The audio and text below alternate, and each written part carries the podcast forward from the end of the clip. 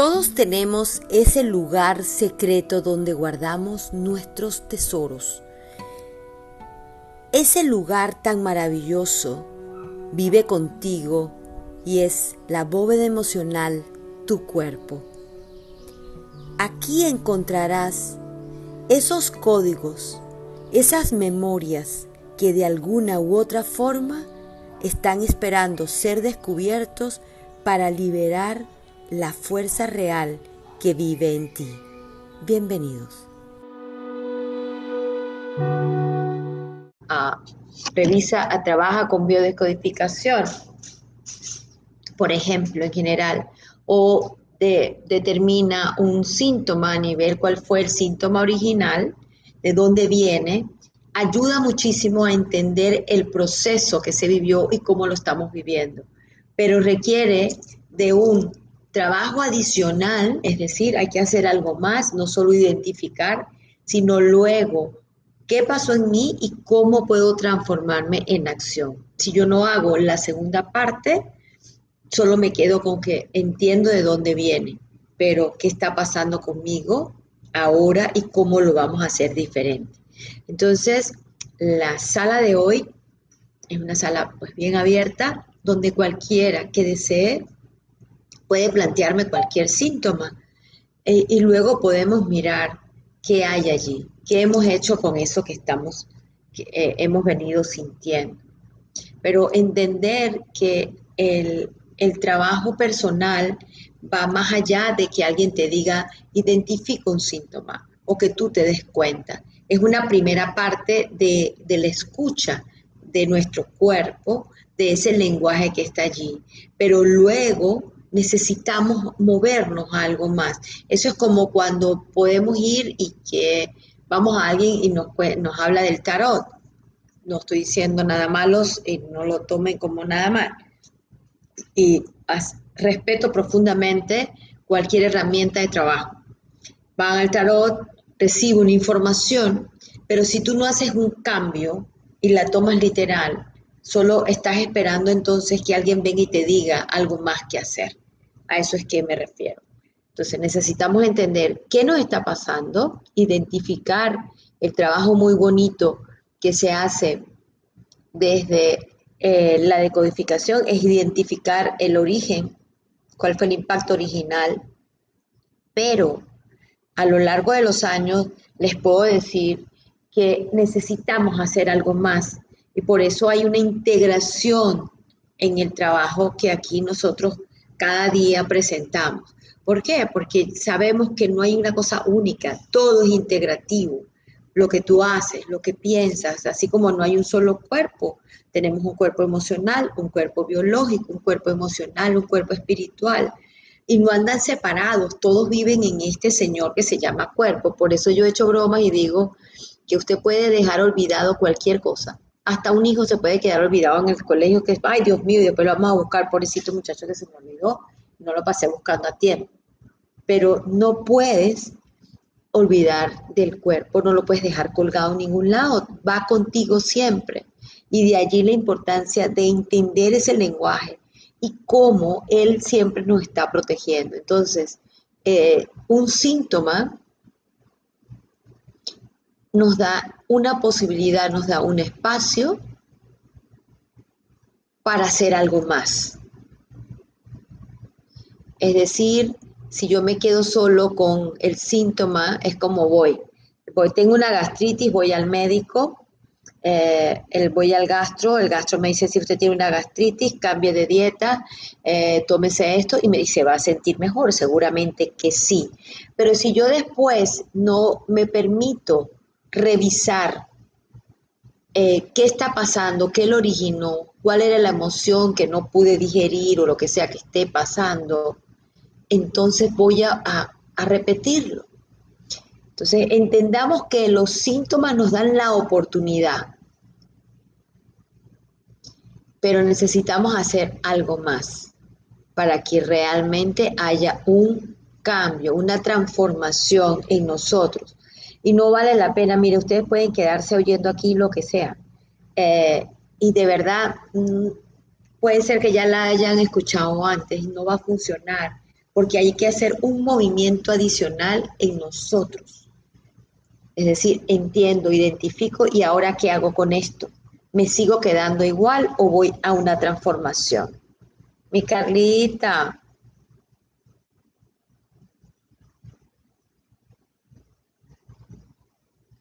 Días, buenos días. Buenos días. Hay algo aquí, hay algo aquí. Esta bóveda de hoy me fue así como un imán. Aquí estoy, radio, pero aquí estoy. Muy bien, bienvenida. Entonces eh, decíamos que no será suficiente. De todas maneras, nos da una gran uh, apoyo entender de dónde viene, qué pasó, porque a veces solo lo miramos como que tengo esto y deme la fórmula. Por ejemplo, ayer yo me reía porque al finalizando la, la sala me sentía como si estuviera dando recetas para como si estuviéramos en una peluquería. Vamos a ver cómo hacer para el cabello, el romero, no sé qué, todo eso ayuda. Pero si yo no me detengo y identifico qué pasa conmigo, qué lo origino y cómo lo transformo, no sucede nada. Entonces, el síntoma es, nos regala un espacio, un tiempo para hacer algo más con eso que está allí, con esa emoción o, el, o ese estrés o eso que yo le estoy dando un significado. Inclusive la enfermedad.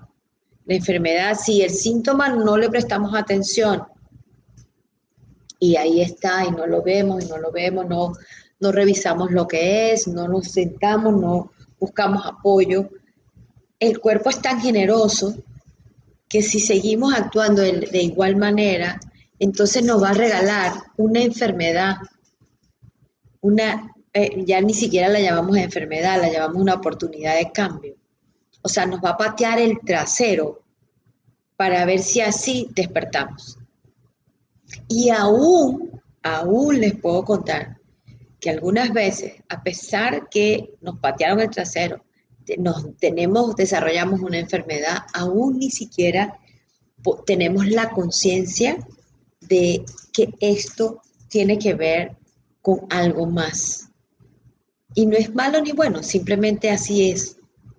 Hay un caso que recuerdo, ah, una, una, señora, tendría menor que yo, tenía 50 años, eh, acababa de salir de sus hijos ya estaban, eh, tenía dos hijos, hijos en la universidad, otros haciendo su vida.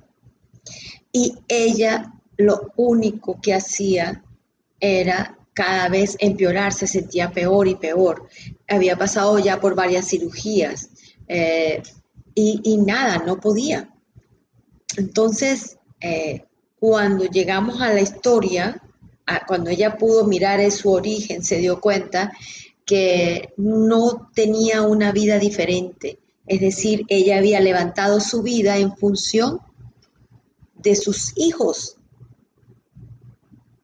Ella creía que esa era su motivación en la vida, pero sus hijos llegan un momento que se van. Y es lo natural. Entonces, ¿qué pasaba con ella? Tanto así que llegó a desarrollar un tumor en el útero. Interesante. Hasta que ya tuvo eh, ese, ese patada por el rabo, que dijo, bueno, ¿hasta dónde voy a seguir con todo? Fue que reaccionó, pero la pregunta es, ¿cuánto más necesitamos nosotros a veces perder o enfermar para lograrlo? No vale la pena, ¿no? La verdad.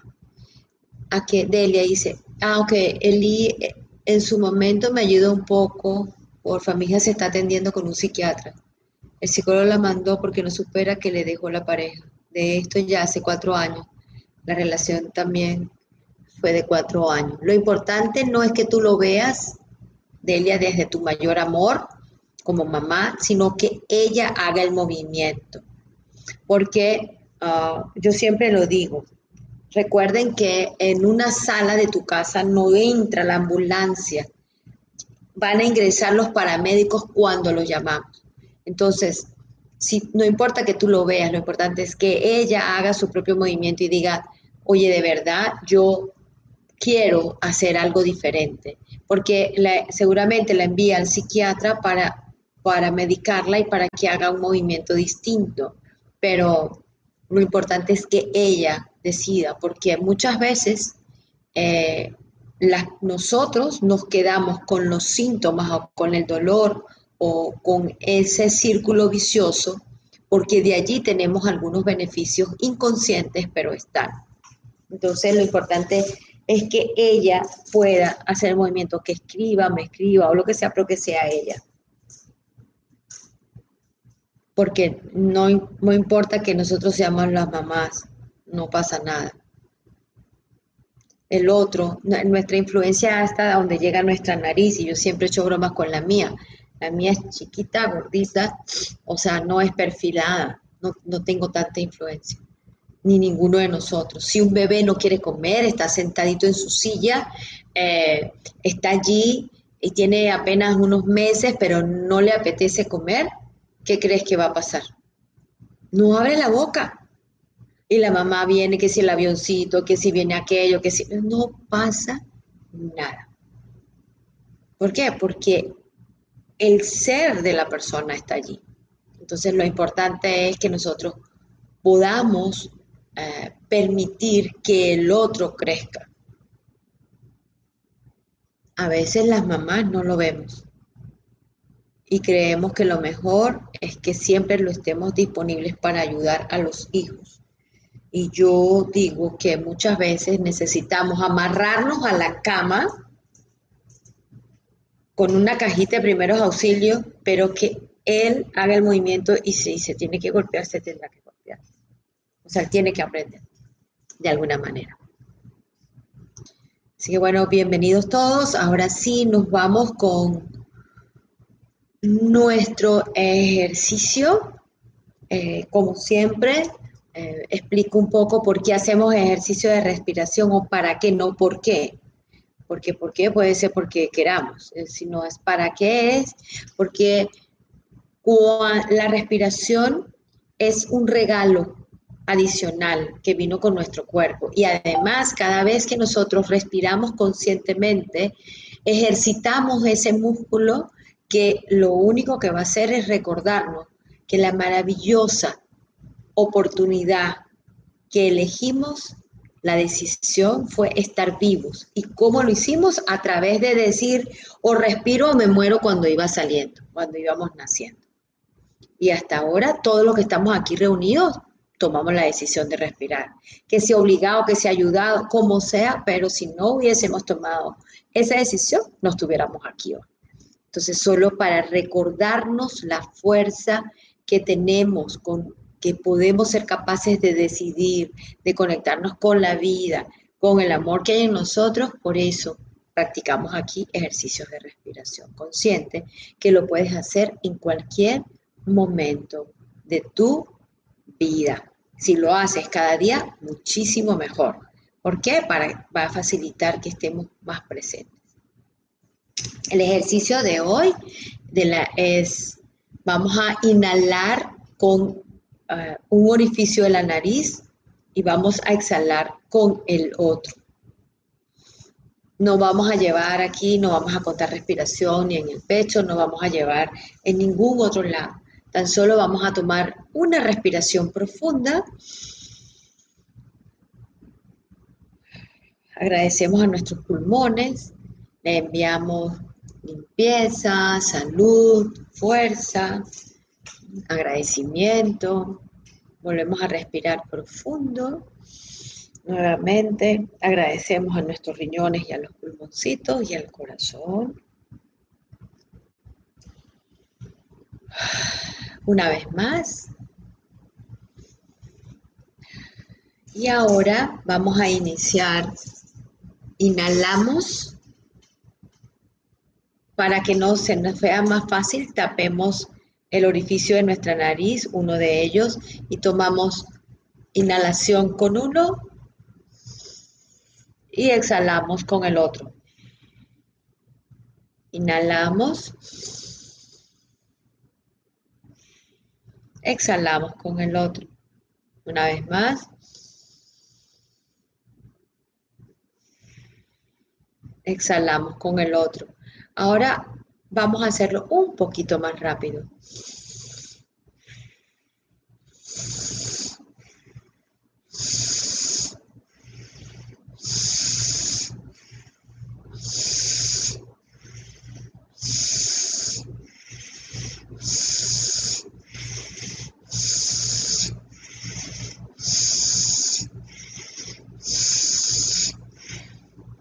Tomamos una respiración nuevamente profunda.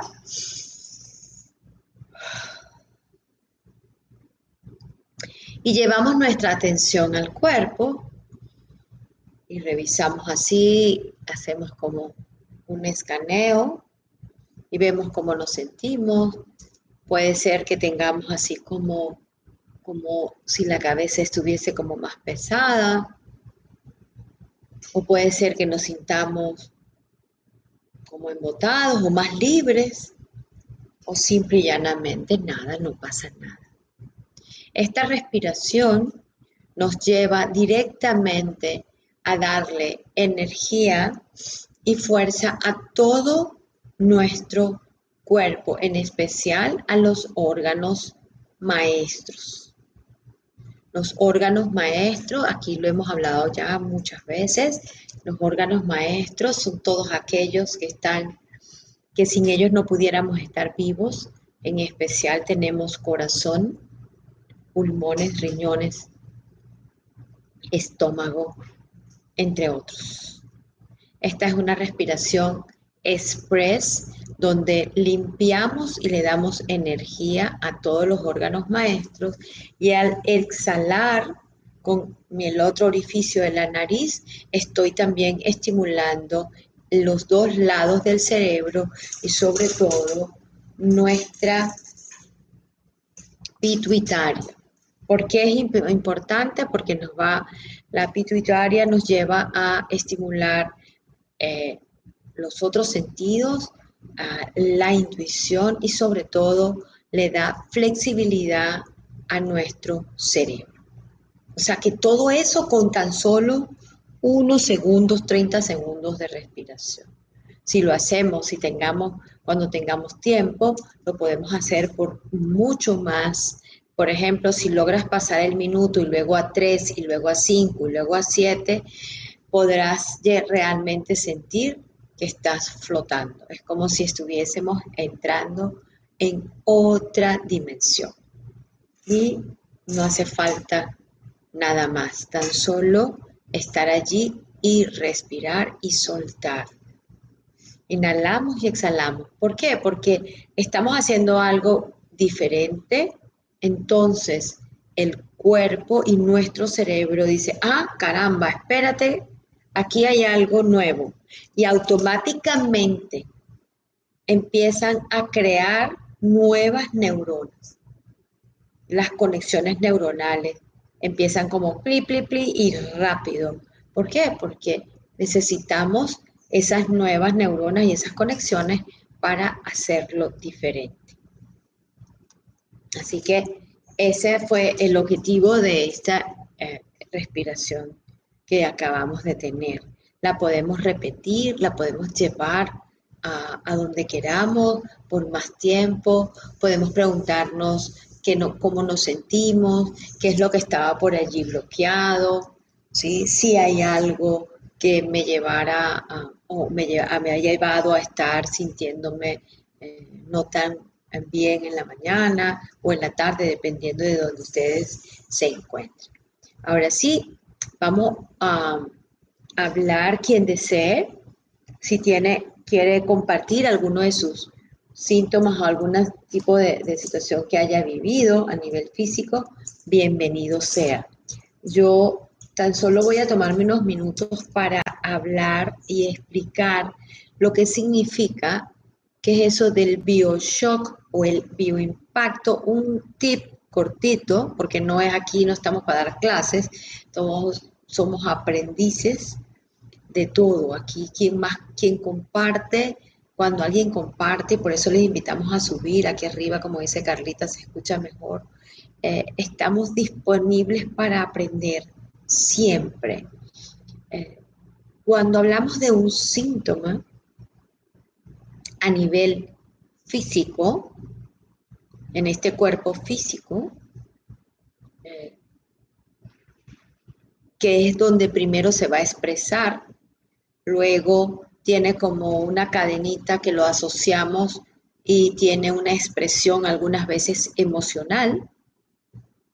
Y por supuesto la tercera cadenita es espiritual. Entonces, el primer síntoma, ese síntoma físico, cuando una persona eh, no lo ve, empieza a la segunda parte que es a nivel emocional, empieza a ver una dificultad. El bioshock o el bioimpacto es el impacto original, el primer paso en que una emoción, como si nos estuvieran lanzando dardos. Por eso decimos que tenemos, se dice que hay más, pero por lo menos nueve que están más o menos comprobados.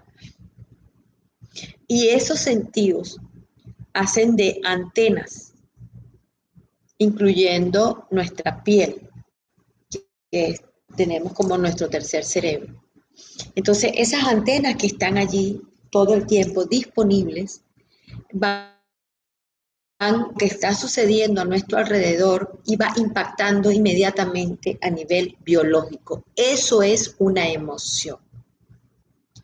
Cualquier impacto que ha sido producido por un estímulo cualquiera ni siquiera lo hemos pasado por nuestra mente, no ha sido procesado, no le hemos dado significado. Por ejemplo, una persona está caminando en una calle, ahí está, hay unos, estamos de noche, oscuro, sí, está un poco solo, y de repente aparece una persona de improviso y pega un grito.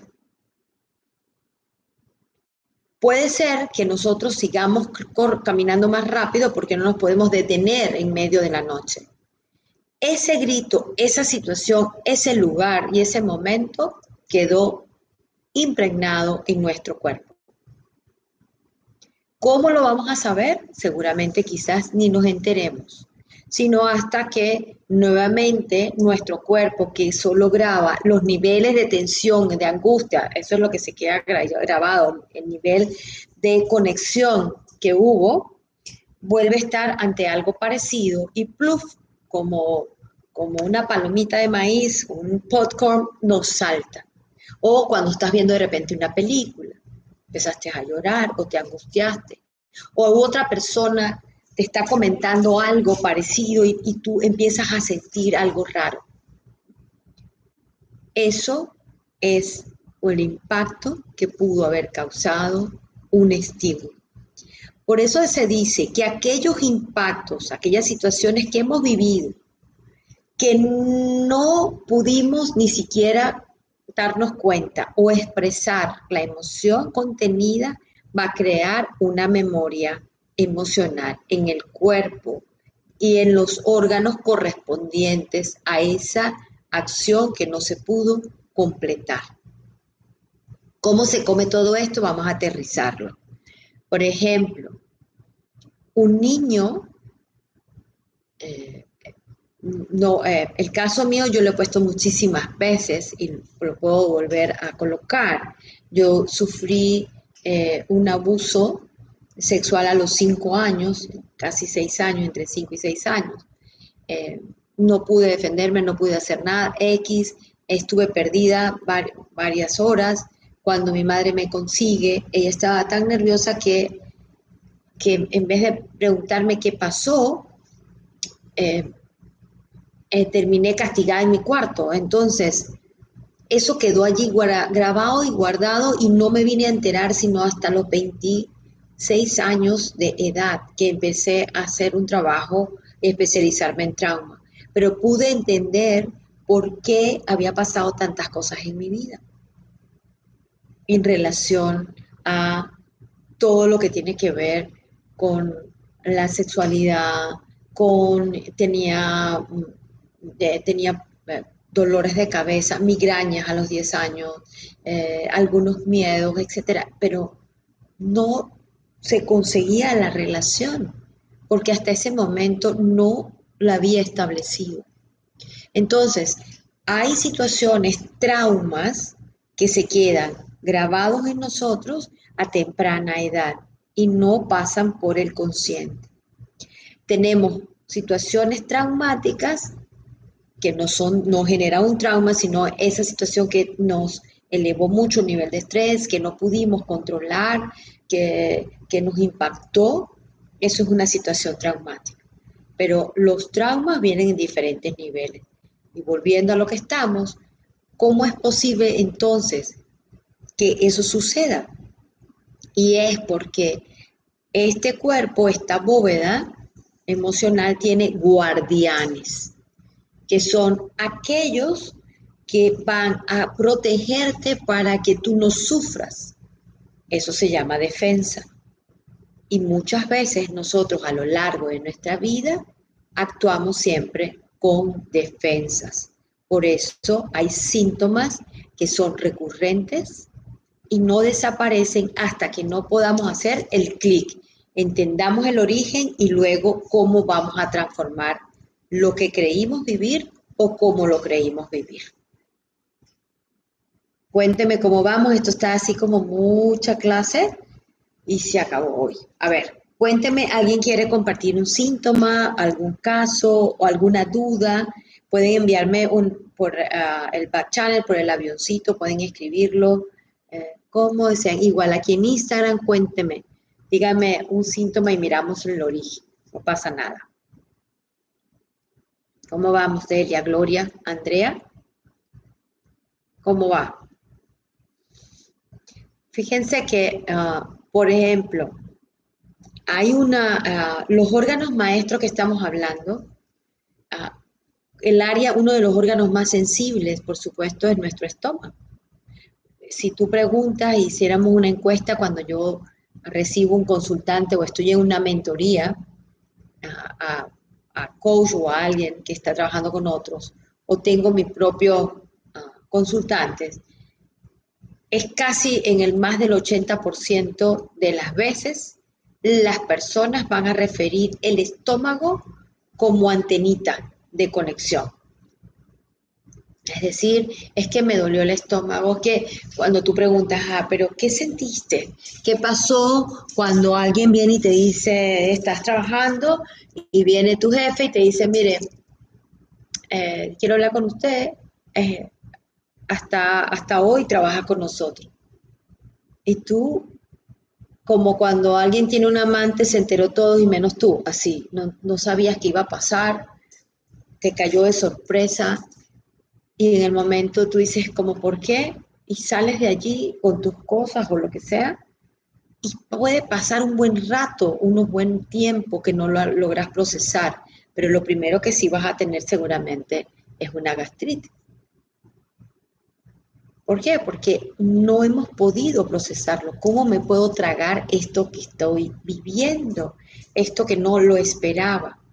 Y ah, el perder el empleo nos lleva a también a generar el miedo a voy, todo lo que tengo seguro ya no lo tengo, porque tenemos la creencia limitante muchas veces que no podemos generar más dinero de lo que tenemos en este instante y no es dinero, es, abundancia en general. Entonces hay que observar cuál es el órgano, cuál es el síntoma, a qué órgano pertenece y allí descubrir un poco cuál es el proceso, qué es lo que no he podido hacer. Por ejemplo, nosotras las mujeres tenemos el útero, los ovarios, las trompas, pero el útero representa la madre tierra en nosotros y a veces no le prestamos atención. Y cuando tenemos muchos proyectos por, por realizar o que no hemos concluido, el útero se va a congelar y puede producirte endometriosis, puede darte más dolor de lo normal, puedes tener un mioma de regalo. El mioma se dice que son los abortos que hemos tenido, los proyectos que no hemos realizado, las emociones que no hemos podido expresar. Entonces, cada partecita del cuerpo tiene, se pusieron de acuerdo entre todos. Esto es tan maravilloso que se pusieron de acuerdo entre todos. Y dijeron, ok, vamos a repartirnos aquí los pedacitos y las emociones. ¿Dónde va cada cosa? No te preocupes, es que yo de verdad tengo una vida complicada y dura y qué amargura. Entonces el páncreas dice, tranquila, no te preocupes, yo, lo, yo llevo eso por ti y lo guardo. Y así cada uno. Pero eh, entender el síntoma, revisar y poder establecer el impacto original ayuda muchísimo, pero luego necesitamos hacer algo más con esa emoción y esa información que pudimos encontrar. Si yo no lo hago completamente, entonces nos quedamos de nuevo en el círculo, es decir, ya yo sé, es como cuando alguien tiene un diagnóstico, le dice usted lo que está es deprimido. Mal diagnóstico, ¿no? A partir de ahí todo ocurre porque estoy deprimido. Es que lo que pasa es que usted tiene problemas de atención, entonces todo lo que hago o dejo de hacer es porque tengo déficit de atención. Ah, lo que sucede es que mire que usted tiene ansiedad. Ah, no, mire, es que yo no puedo resolver esta, esta, esta relación porque es que yo sufro de ansiedad. Eh, y solo son historias que nos vamos contando para darle fuerza al síntoma, pero no nos va liberando de nada, no nos lleva a ninguna liberación. ¿Vale? Entonces allí eh, lo interesante es, cuéntamelo todo. A ver, hola. Hola Laura, bienvenida. ¿Cómo estás? Bien, gracias Lidia. ¿Y tú? Excelente. Cuéntame, ¿tienes eh, de esto que estamos hablando que te resuena por allí? Hola Miriam, bienvenidas. Aquí arriba se escucha mucho mejor. Silencio, pasaron 50 ángeles aquí.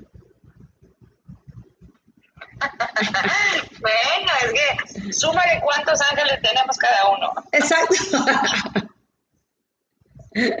Pero cuando se queda así como, ok, la sensación es, em, ¿será, será que, la única persona que, ha tenido algún síntoma en esta vida soy yo? Es posible. Pero para nada, mi señora, para nada. No, no, déjame procesarlo. Ese proceso. Ayer mismo, mira, traigo unas cuestiones ahí personales que, tal como lo mencionas, o sea, mi estómago era como proceso esto. Y tenía un dolor de estómago espantoso que hoy estoy cayendo en cuenta y estoy procesando, mi silencio es por eso, ah, claro, es que era esto, no me estaba yo em, ni siquiera permitiendo entenderlo. Simplemente fue una rabieta que hice y por supuesto mi estómago me dolía espantosamente parece interesante. ¿no? Muy interesante. Eh, es decir, cada uno de nosotros, ah, cuando yo hablo de la, yo quisiera que me escribieran lo que están por aquí, en Instagram, por ejemplo. Ok, si, si hablamos de antenas, ¿cuál es el área más sensible de tu cuerpo? Porque recuerda, yo sigo insistiendo, nosotros, tú puedes dejar olvidado hasta el niñito del colegio pero tú no puedes dejar olvidado tu cuerpo en ningún lado, ese te va a acompañar forever. Entonces, más vale que yo pueda integrar al proceso, ¿no? Es decir, eh, si hemos sentido, por ejemplo, alguien me alguien eh, decía, ¿no? Que es que su hija tuvo una relación ah, y acaba de terminar la relación, tiene cuatro años y no lo logra superar. Entonces, si nosotros preguntáramos a la persona cuál ha sido el gran beneficio de quedarte allí, porque no es que esté mal, nada está mal ni está bien, va a depender de, del beneficio. Te puedes quedar eternamente allí, no pasa nada. La vida va a seguir, quien no vive eres tú, pero independientemente de eso es cuál es el beneficio. Porque si tú no tienes un beneficio adicional, que no sea, que no es realmente inconsciente, no te quedas en nada que te vaya a ir en contra de tu felicidad o de lo que tú deseas. Es como decir, es que yo tengo, inicié un proyecto con alguien, ahora la historia de los emprendedores o la persona que está, es que inicié un proyecto con alguien, pero esa persona es terrible, es que es desordenado, es que no cumple, es que no hace esto, que no hace aquello, y tú haces la pregunta, ¿y para qué te quedas en esa sociedad? Y allí la persona dice, pero es que él es tan bueno, ella es tan buena, y es que cómo puedo hacer eso. Y ya a partir de ese momento ya estamos enredando la historia. Entonces no sabemos si es que estoy Ah, tengo una sociedad con quién y para qué, y nos perdemos a nosotros, ¿no? Entonces es, es importante saber cuál es nuestra área más frágil o más vulnerable, y no pasa nada con eso. Abigail, Miriam, Andrea, Laura, Francisco, hola, ¿cómo estás? Y todos allá abajo, de verdad pueden enviar por eh, el, back channel, por aquí, eh, sus comentarios, o si las personas que están aquí arriba tienen, quieren compartir algo, bienvenidos. Este, está abierto. Aquí dice, tengo algún problema y mi cuerpo lo siente en la cabeza. Siento mareo, nervios, etcétera. ¿Qué significan nervios? Eh, tú dices cuando tienes algún problema, ok, y mi cuerpo lo siente en la cabeza. Quizás necesitas primero detenerte y preguntar, ajá, eh, ¿qué significa tener un problema? ¿Ese problema es creado por mí imaginado por mí, qué puedo hacer distinto, porque cuando el, todo lo que tiene que ver con nuestra cabeza tiene que ver con ese pensamiento, dale y dale, dale mil veces al, pensamiento y nos quedamos sin acción. Entonces, ir más allá, no solamente mirar e, este síntoma para esto. Cuando me da mareo, ¿qué significa un mareo? Ah, no estoy, no me siento a salvo, no estoy completamente enraizada en mí.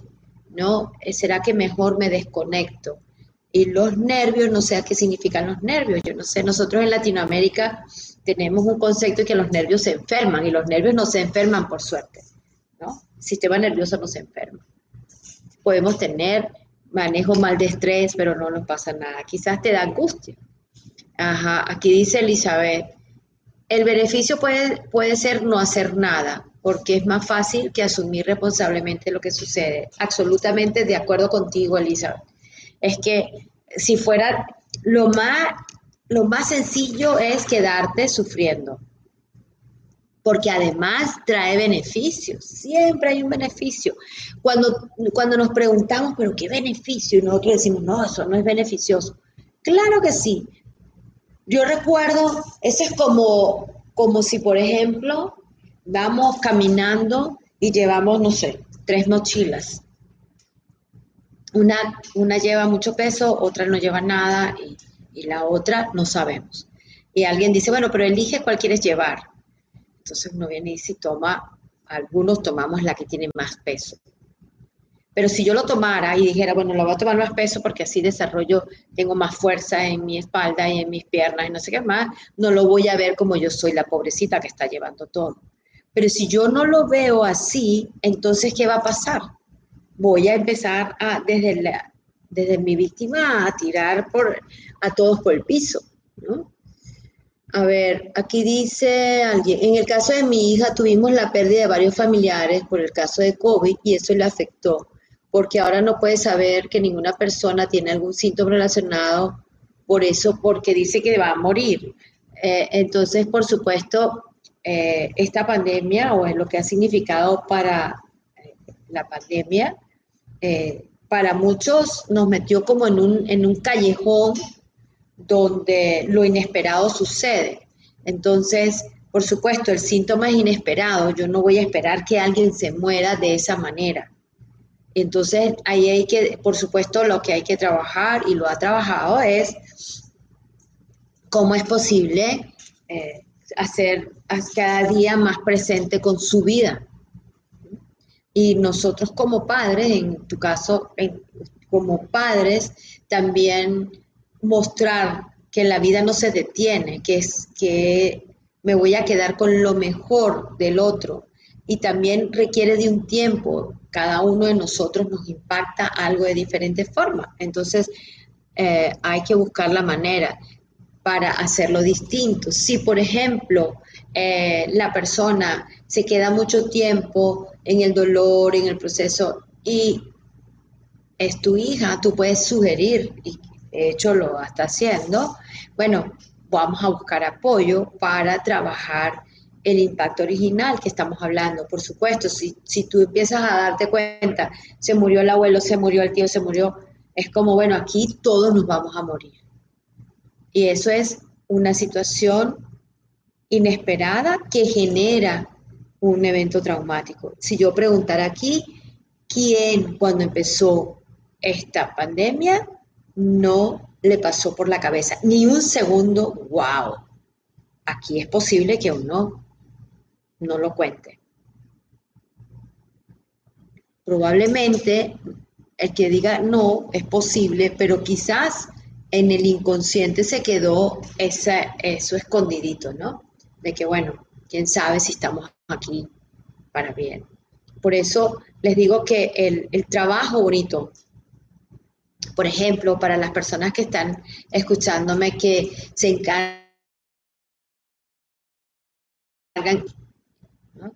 por eso yo digo que yo ayudo a quienes ayudan, es poder mirar desde dónde también nos afecta, ¿no? Cómo desarrollar este, este músculo de la escucha, de entender algo más, y no importa lo que hagas, porque todos tenemos este Señor, o sea, ese no lo puedes dejar, es un adicional, vas a tener un beneficio adicional si logramos entender qué está pasando, cómo puedo ir bajando la sensibilidad de, este órgano, por ejemplo, qué es lo que está debajo y para hacerlo diferente. Entonces, es una, es una bonita oportunidad. Exacto, que todas las personas que quieren se les van porque tuvo la pérdida de su abuela hace unos años también. Lo que hay que transformar es la creencia que toda la persona que quiero eh, se muere, porque entonces si se queda con eso, quizás a esa edad empieza a eh, pelearse con todos para que nadie se muera, ¿no? Y tengo mala relación o mala vinculación con nosotros solamente observar. Hola, Abigail. buenas tardes. Buenas tardes, bienvenida. Sí, eh, gracias, Silvia. Bueno, yo quería comentar un poco un caso que estoy pasando actualmente, que me preocupa. Y bueno, lleva mucho tiempo sin aparecer por aquí. Eh, porque bueno, es algo bastante delicado y me interesaría un poco tu opinión o tu perspectiva sobre el caso.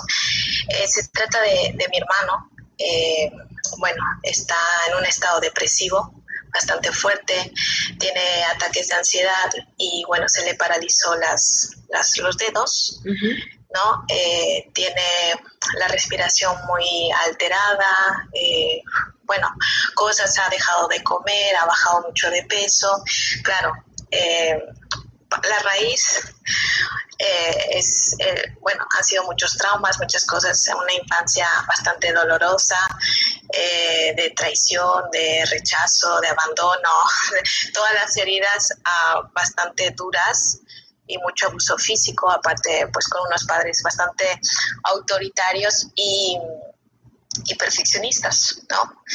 Y cero disponibles emocionalmente. ¿vale? Entonces, bueno, yo entiendo que eso es responsabilidad nuestra a partir de ahora de, trabajarlo, pero él se niega, o sea, siempre porque toda la vida eh, ha habido, pues no sé, problemas en el colegio y todo, claro, yo hoy por hoy después de introducirme el desarrollo personal y de investigar por mi parte y estudiar y todo eso, pues tomo conciencia de todo lo que, lo que ha conllevado esto, ¿no? Tanto para ambos y para, pues, hoy en día, pues, para mis padres, ¿no? Entonces, la cuestión es que estoy preocupada, muy preocupada porque no sé hasta qué punto ahora yo puedo ayudar. Yo intento lo máximo hacer con mi ejemplo. Ahora mismo voy a, bueno, voy a abrir un, mi consultorio propio donde daré talleres y cosas así. Entonces confío en que él de esa manera pues se vaya introduciendo un poco y se abra más.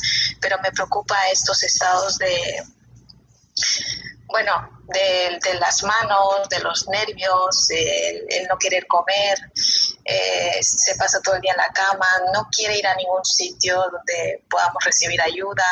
Se me hace muy complicado y a veces siento que, no puedo. Gracias. Gracias, mi amor, por mostrarnos la, tu vulnerabilidad, que es la mía y la de todos. Eh, respira profundo, te invito a que respires profundo. Inhales y exhalas grande. Y eh, necesito pedir permiso para preguntarte algo.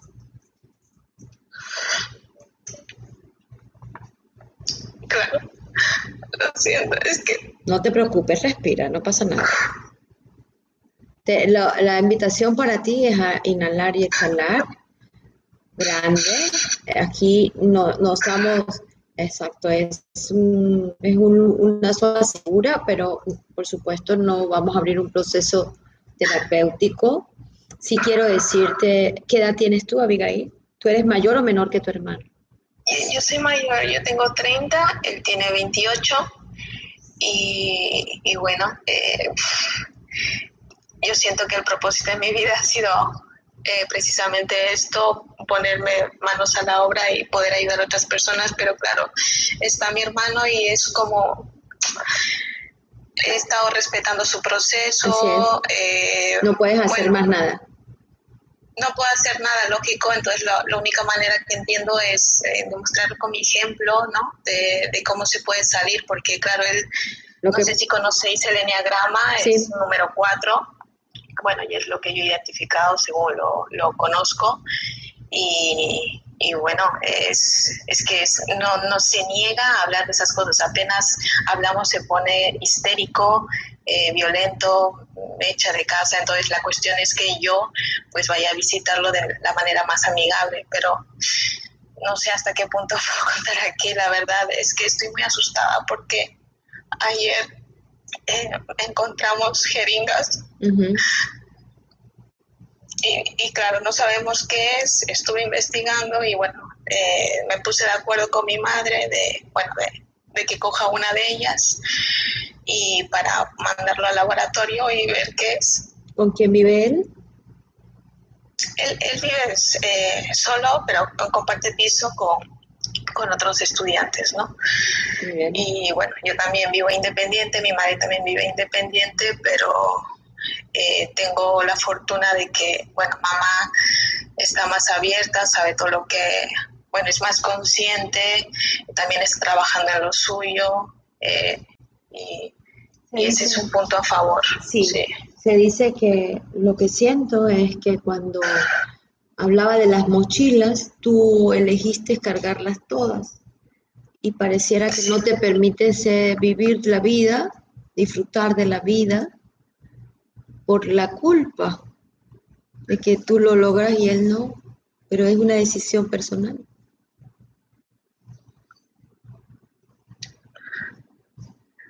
¿Qué sería lo peor que puede pasar?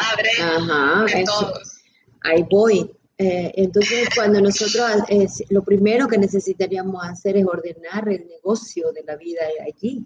Es quién es la grande y quiénes son los pequeños. Y tú dirás, porque cuando tú hablaste, mencionaste a tu madre, no sé si es tu padre, eh, o si también era como si fueran alguien más, pero son los tuyos también. Sí bueno, con mi padre no tenemos relación porque, bueno. Entiendo, pero igualito es tu padre, ¿no? Es como, ah, entonces hay, hay que restaurar internamente el orden. No estoy hablando de que voy a restaurar y que te amo, pero um, ahí eh, yo, yo el otro día decía, tú puedes ir por la calle del frente y van tus padres o tu padre va en la esquina, tú te escondes, tú dices agárrenlo, él es un lo que sea, pero no va a cambiar el que sea tu padre, ¿no? A, menos que haya intentado matarte o tú a él, entonces allí los derechos se pierden. Disculpa que estoy siendo muy dura con lo que estoy hablando, pero es que respira profundo. Bueno, es que desgraciadamente mi padre hizo cosas que, Entiendo. que no... De mucho abuso, de mucho abuso. Sí, y, no considero que sea, bueno, en realidad es el padre de él, yo me crié pensando que era mi padre, luego descubrí pues atrocidades que había hecho y, y bueno, Entonces yo directamente lo saqué de mi vida, pero siento hoy por hoy que siento empatía de alguna manera porque se dice que detrás del acto siempre hubo una intención positiva ¿no? para la persona. Y al principio no lo entendía, no lo, no lo quería comprender, pero llevo bastante tiempo trabajando en mí. Lo que pasa es que esto pues me ha superado. Yo sentía que ya estaba preparada, que ya podía eh, ¿cómo puedo decir? Ayudar a, sobre todo a mi hermano que ha salido el más afectado. Tú puedes ayudarte a ti, a nadie más. Sí, exacto. Eh, sobre todo, yo no, menos a tu hermano, porque hay demasiada implicación y doble vínculo con tus padres. Él tomó lo que su alma decidió tomar. Es como decir, si Judas el que eh, supuestamente, ¿verdad?, traicionó a Jesús. Ah, bueno, pero es que tenía que hacerlo alguien, ¿no? Entonces, es, muy duro eh, y a veces lo más duro, y sobre todo ahora que estás trabajando para otros y que quieres trabajar y estar al servicio para otros, te hablo desde mi experiencia, lo más duro para mí ha sido entender y asumir que yo no vengo a cambiar el destino de alguien. Aunque no lo entienda, ¿no? Yo solo estoy disponible para estar en esa compañía. Y si la compañía para él es cero o lo que sea, este, está bien. Hay otras maneras de trabajar con él. Quizás escríbeme por privado y te oriento donde no tiene que hablar, se trabaja con BSP, Brain Spotting, una técnica maravillosa.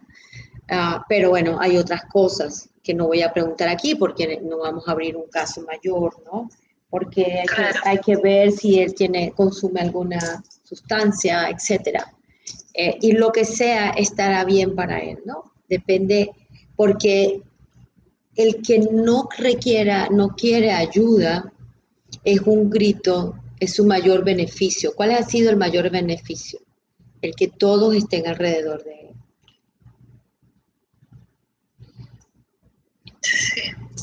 Entonces, ¿cuándo termina de crecer?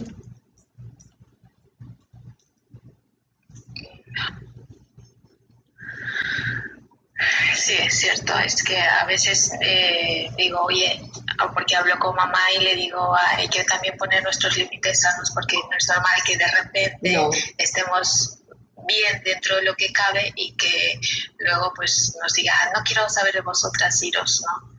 Entonces también hay que demostrar que nosotros... Eh, una, una, una, una, pregunta, Abigail, y disculpa, y si me permiten todos. Eh, ¿Qué pasaría si por alguna razón no existieras?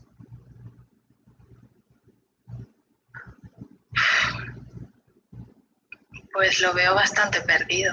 Pues, pues tanto como ahora. Sí. ¿Qué cambiaría en él? A veces siento que nada. Es posible o nada. Entonces, eh, cuando yo me llevo a, todo arriba y siento que sin, que yo lo haga nadie sobrevive, entonces ah, la pregunta es, a veces uno es tan bueno, tan bueno, pero en el fondo no es tan bueno nada, ¿no? tienes un beneficio, tienes el control de todo. Y además, eh, que mucho ayuda, necesita mucha ayuda. Hay que poner límites, ¿sí? hay que ponerlo, ¿no? Es como, ah, te digo, para mí la lección más grande la llevé con un, con un paciente, para ese momento le decía paciente porque hace como 30 años atrás, ahora son mis consultantes, en que eh, él, esta persona me dijo, mira, no importa lo que yo haya visto aquí y lo que sepa que es verdad, yo voy a seguir en esta relación de tortura, eh, lo que sea, y la persona terminó eh, asesinada por su pareja. Entonces, lo que te quiero decir es que no estamos hablando de, fatalidades, sino de, circunstancias que no, logramos mirar.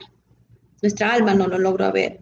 porque no sabemos si él tiene mucha fidelidad al papá y por eso está así, tal cual como es. O está, nadie sabe. Entonces, si si hay algo para ti bonito, eh, y gracias por mostrarnos nuestra vulnerabilidad. Eso también pasa en todas las familias, solo que no nos atrevemos a hablar algunas veces. Es, uno, ¿quién soy yo? ¿Verdad? Eh, para irrumpir en el alma del otro. Eh, tú dices que yo me porto bien y yo lo he hecho bien, pero no para mostrarle nada a él, porque si él está en ese modo, quizás siente mucha rabia de que tú lo hagas tan bien y él no puede. Entonces, lo importante es que tú lo hagas para ti, porque, porque te mereces lo que quieres en la vida. ¿Qué quieres para mí? ¿Qué quiero para mí? ¿Qué quiero? ¿Qué quiero? ¿Qué quiero para mí en este instante? Que no signifique y no esté involucrado alguien más. ¿Qué quiero para mí? Para mí. Y, y, ¿sabes? Y eso te va a dar entonces una fortaleza probablemente, porque lo otro tiene poca fuerza y mucho desgaste. Sí, sí, la verdad que sí. Es, eh, porque es desgastante. No, no, puedo dormir. No, lo que te provoca es lanzarlo por la ventana. Pues vamos a hacer aquí sincero, lo que nos provoca es lanzarlo por la ventana. Ya, sí, sí. Sí, es, como, es que es así. Eh, te lo digo de otra manera, sí.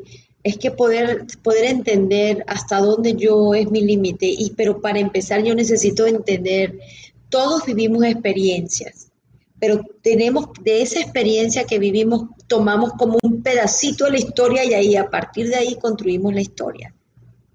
Pero son historias, porque la manera como tú viste al, papá o a la mamá, él la vio de otra forma.